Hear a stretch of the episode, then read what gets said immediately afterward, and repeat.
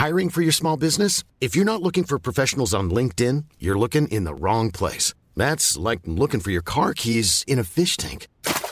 LinkedIn helps you hire professionals you can't find anywhere else, even those who aren't actively searching for a new job but might be open to the perfect role. In a given month, over 70% of LinkedIn users don't even visit other leading job sites. So start looking in the right place. With LinkedIn, you can hire professionals like a professional. Post your free job on linkedin.com slash people today.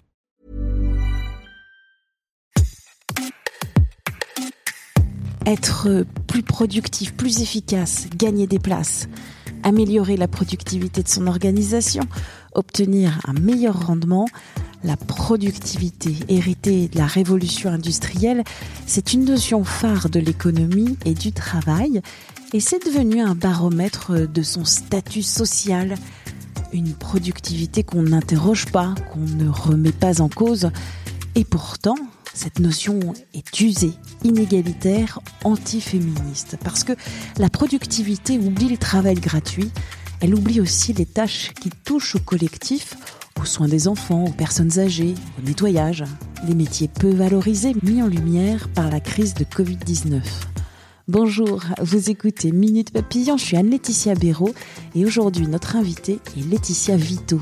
Je suis autrice et conférencière sur le futur du travail. Je travaille avec des entreprises, j'écris des livres, j'en ai publié quatre et je travaille avec le média Welcome to the Jungle sur les sujets de transformation du travail.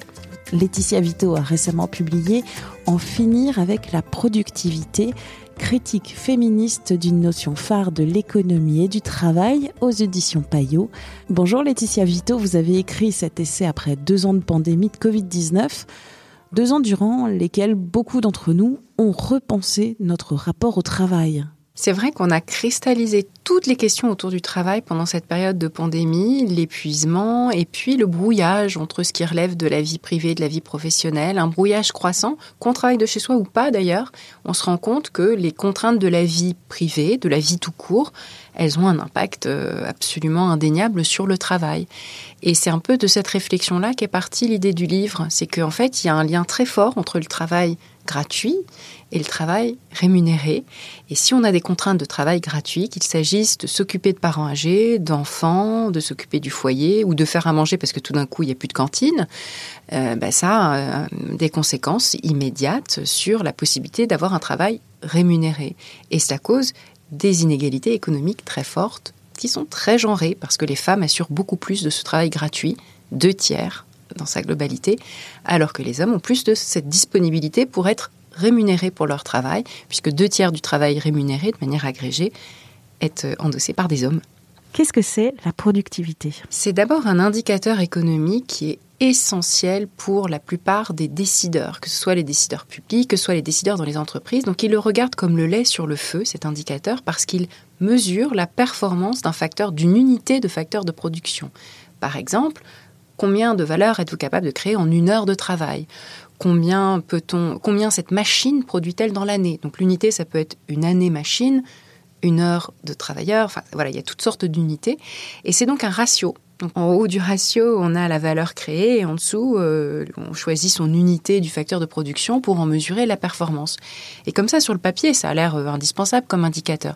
La réalité, c'est qu'en fait, on n'est souvent pas capable d'isoler le facteur de production et que Pire, le faisant, on cause des tas d'effets pervers en fait. Et c'est l'objet de ma critique féministe de, ce, de cette notion de l'économie. Vous pointez déjà une notion qui est très complexe, une notion qui aujourd'hui s'applique à des facteurs économiques, mais aussi une notion qui s'applique à l'humain. Exactement, ça devient au-delà de l'indicateur économique, ça devient une injonction à la performance qui est omniprésente dans toutes sortes de dimensions de la vie et qui vient un peu inverser l'ordre des priorités. On nous enjoint à être, à bien dormir pour mieux travailler ou pour être plus productif, comme si bien dormir n'était pas une fin en soi. On nous enjoint à mieux manger pour être plus productif. Moi, j'ai envie de mieux manger pour mieux manger, pas pour être plus productif. On nous enjoint à mieux, à être même plus heureux. J'ai déjà lu des titres comme ça. Quand on est plus heureux, on est plus productif. Et là, je me suis dit, oulala, quand même, il y a un problème. Être heureux est une fin en soi. Euh, n'est pas, on n'est pas heureux pour être productif. Il y a une espèce de renversement comme ça, euh, comme on dirait un renversement des finalités, un renversement téléologique qui est très dérangeant. Et on s'applique à soi-même ces injonctions constamment dans beaucoup de choses. On parle de travailler ses abdos. Donc quand on fait du sport, on se fixe des objectifs et on veut être productif. Idem pour le sommeil, pour l'alimentation, pour toutes sortes de choses, même de la vie privée qui deviennent évidemment complètement aliénantes et qui font qu'on a un rapport euh, très très malsain à, son temps, comme si on pouvait le maîtriser, le dompter, le posséder. On possède pas le temps. Le temps, il passe. À la limite, on, plutôt on est le temps plutôt qu'on a du temps. Donc c'est quelque chose qui évidemment engendre énormément d'anxiété, de stress, de mal-être chez beaucoup d'individus.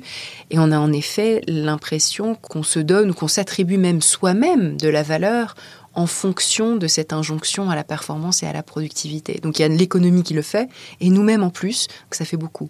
C'est une notion sexiste, parce qu'elle ne s'applique pas de la même manière sur les femmes. Exactement. Je le disais euh, à l'instant, euh, les femmes assurent beaucoup plus de tâches non valorisées et non rémunérées. Alors d'abord, quand on regarde le travail gratuit, c'est-à-dire les corvées domestiques, les tâches parentales. Et je ne dis pas qu'elles sont toutes pas plaisantes. Il y en a qui sont tout à fait euh, des tâches qu'on fait par amour et qui ne sont pas forcément euh, désagréables. Il n'en demeure pas moins que c'est quelque chose qui prend du temps et qui vous empêche d'avoir des activités rémunératrices à côté. La deuxième chose, c'est que dans le travail rémunéré, là aussi, quand on regarde de près les tâches ou quand on regarde les métiers, tout ce qui est féminin est davantage dévalorisé. Donc soit il est ignoré dans le cas du travail gratuit, soit il est minoré dans le cas des métiers peu valorisés, notamment les essentiels, les fameuses infirmières qu'on a applaudies et qui aujourd'hui démissionnent ou en tout cas où on a du mal à recruter parce qu'elles sont si dévalorisées et que la, la pénibilité est très forte. Ces métiers-là, les économistes nous disent, ce sont les métiers les moins productifs de l'économie. Ils regardent les choses, ils regardent ce ratio, ils disent ah bah, tiens ça c'est les peu productifs. Les femmes de nage sont peu productives, les infirmières sont peu productives, les enseignantes sont peu productives. Là, on a envie de dire, il y a quand même un problème, parce que comme par hasard, c'est tout un tas de métiers qui sont très féminins, à 80-90% occupés par des femmes. Vous avez rédigé cet ouvrage après deux ans de pandémie. Deux ans de pandémie où le travail a été interrogé et où il y a eu, pour une partie de la population, du télétravail. Et le télétravail, vous le soulignez, peut avoir des effets pernicieux parce qu'il accentue les inégalités entre les hommes et les femmes. Vous rappelez d'ailleurs une étude qui est parue dans les échos en 2021. 42 des femmes qui sont interrogées déclarent avoir fait un burn-out donc depuis la pandémie de Covid en 2020. Le télétravail a accentué ce brouillage vie privée, vie professionnelle, et puis travail gratuit, travail payant, puisque tout se passe dans le même espace. Il n'y a plus cette séparation d'espace. et pour beaucoup de femmes, ça s'est traduit par... Euh, surtout dans les, dans les foyers où, par exemple, deux adultes étaient en télétravail, et dans les couples hétérosexuels, le plus souvent, la répartition des tâches de travail gratuit était très inégalitaire, voire encore plus, parce que il y a aussi des études qui ont montré que les hommes avaient plus souvent un bureau à eux, à part, euh, dont la porte pouvait être fermée, alors que beaucoup de, mères travaillaient sur un coin de la cuisine entre deux caprices, euh, entre deux lessives, voire biberons quand il y avait des bébés à la maison. Et évidemment, pouvait beaucoup moins être beaucoup moins être performante et était alourdie par ses corvées. Et puis elle-même, nous-mêmes, quand on travaille à la maison, on a tendance à en faire plus. Alors on n'est pas tous comme ça, mais moi je sais que j'ai tendance à faire beaucoup de ménage quand je suis à la maison. La charge mentale alors la charge mentale, et puis euh, parce que euh, comme je suis dans un métier créatif, euh, c'est difficile de se concentrer sur un texte à créer. Alors c'est tellement plus facile d'aller descendre faire une petite lessive, etc. Enfin, donc je suis ma propre ennemie. Mais après, je reproche quand même aux autres membres de mon foyer de l'avoir fait, ce qu'ils trouvent très injuste aussi. Donc on est parfois son propre ennemi. Et c'est vrai que la, répartition des corvées, ou en tout cas l'inégalitaire répartition des corvées, ne s'est pas arrangée avec la pandémie. Pour autant, c'est ambigu parce que beaucoup de femmes veulent du télétravail, parce que ça leur permet de mieux maîtriser leur emploi du temps. Il y a aussi un côté réaliste, c'est puisque je m'occupe plus des enfants, c'est quand même plus pratique de faire l'économie des temps de trajet euh, pour se rendre au travail, et puis d'être peut-être moins surveillée euh, ou moins soumise à ce présentéisme du bureau en étant euh, vraiment maîtresse de son emploi du temps. Donc c'est ambigu, mais pour l'instant, ça reste quelque chose qui est inégalitaire. Comment être productif ensemble? Je paraphrase un chapitre de votre ouvrage. On a beaucoup, pendant la pandémie, parlé d'autonomie, de, travail, ce qu'on appelle le travail asynchrone, c'est quand on n'est pas tous connectés en même temps et qu'on peut travailler un peu quand on veut, comme répondre à des emails ou travailler sur un texte ou sur un dossier ou sur un document partagé. Et c'est très bien. Mais ce dont on manque le plus, c'est les temps collectifs, les rituels, le être ensemble.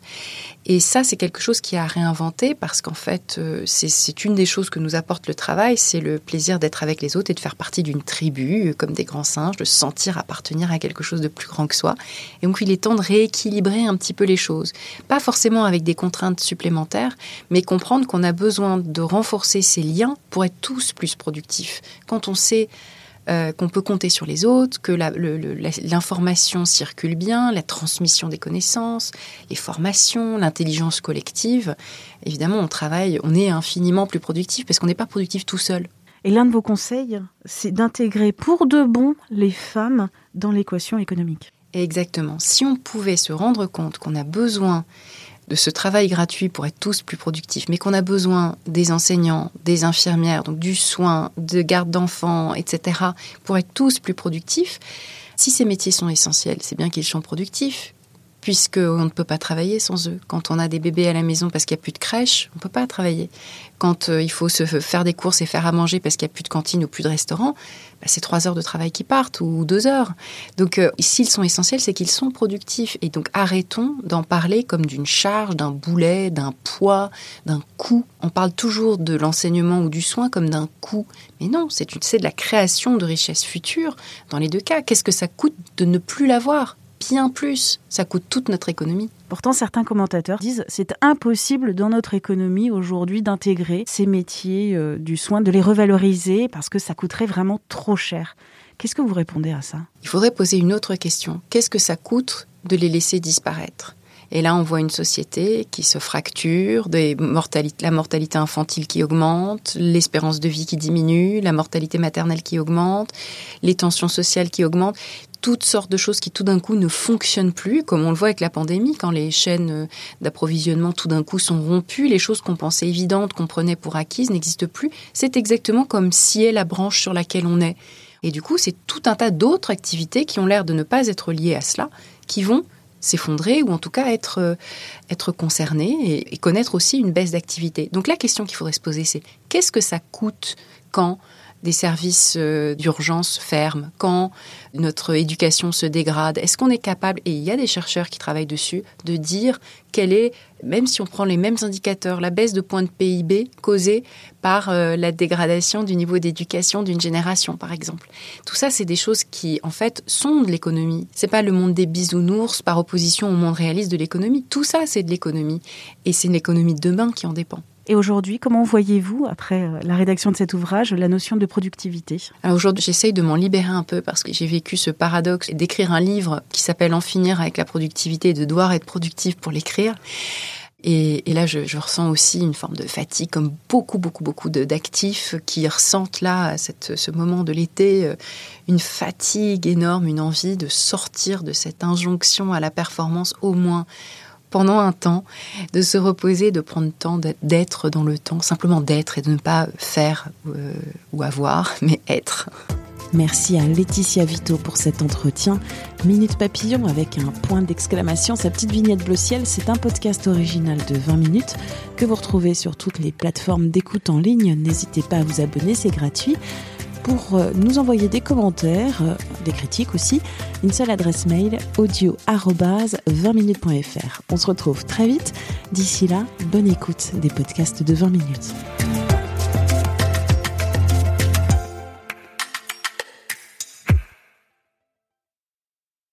On ne va pas se quitter comme ça. Vous avez aimé cet épisode? Sportif, généraliste, sexo ou scientifique, varié mais toujours bien informé. Découvrez les autres podcasts de la rédaction 20 minutes sur votre application d'écoute préférée ou directement sur podcast au pluriel.20minutes.fr.